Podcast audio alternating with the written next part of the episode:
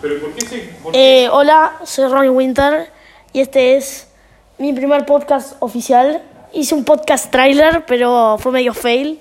Digamos que no funcionó. Eh, voy a estar entrevistando a un... Bueno, tiene un currículum muy extenso. Mejor dejo que se presente él. Hola, soy Ariel, soy ingeniero en informática, renombrado ingeniero en el Uruguay y para mí es un placer eh, que me haya llamado Ronnie para su primer podcast. ¿Qué se te dio por ser ingeniero?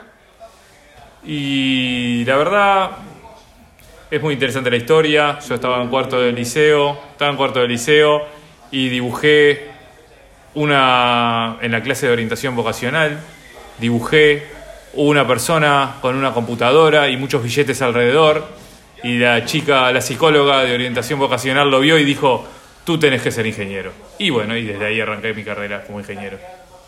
Muchas gracias por todo. Nos vemos en el próximo podcast.